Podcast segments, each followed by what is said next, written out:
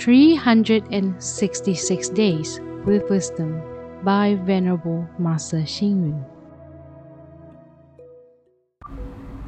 April 22nd. Orchids are hidden deep in the valley. Pearls are submerged in the bottom of the sea.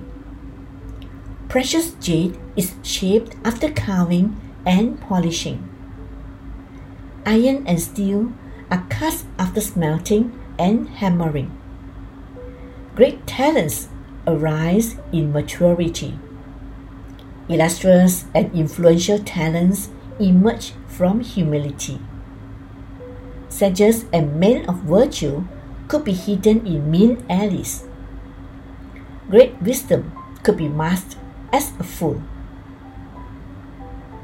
In our society and even the community around us, we often notice some people bloom rather late in life. They have immersed themselves in their endeavors enduring the hard knocks only to emerge with their future soaring to great heights. This clearly shows a person's growth requires the endurance of time, just as pines and cypresses require the weathering of frost and snow to grow into luxuriantly green trees. To immerse in an endeavor is to be prepared and wait for the right moment when causes and conditions fall into place. Just like whales and dolphins submerging themselves in deep oceans and orchids growing in valleys, only those who immerse themselves in their efforts will eventually achieve great success.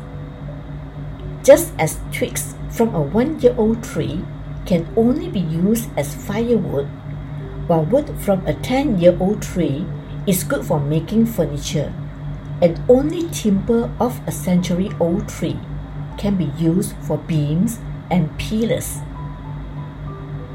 It is generally said once talent remains unknown until one amazes the world with a single brilliant feat.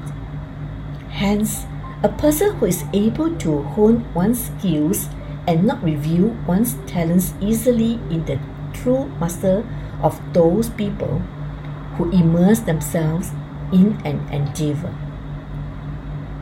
Life is too short.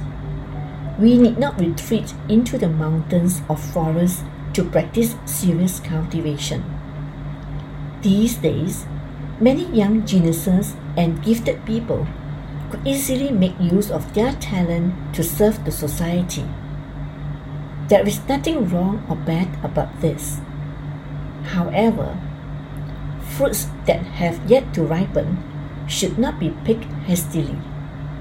Eggs that have not been incubated fully should not be rashly packed. Similarly, the early exploitation of talent in life is commendable. However, if a person were to immerse himself in honing his skills while waiting for the right moment when causes and conditions emerge, that person's future is as certain. Read, reflect, and act.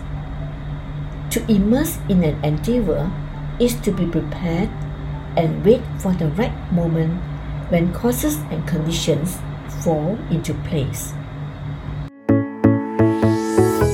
Please tune in same time tomorrow as we meet on air.